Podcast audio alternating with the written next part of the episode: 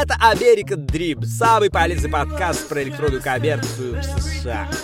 Гости-предприниматели с результатами в миллионах долларов делятся своими историями лайфхаками. Дибл-ду-дибл, да. Ведущий программы. Артем Голдман входит в список американского Forbes 30 до 30. Выпускник 500 стартапов Сан-Франциско, основатель косметического бренда Elixir Premium Lab, первого бренда, который развивается по франшизе модели.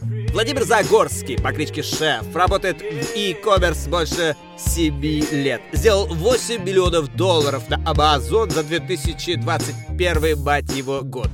В 2022 э, мать его, году выкупил долю в Elixir Premium Lab и стал его сооснователем.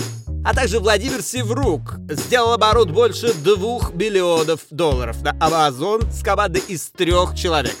Чувак всего три года в e-commerce, но все продукты создает от идеи до продаж, мать. А теперь усаживайтесь поудобнее. Мы начинаем.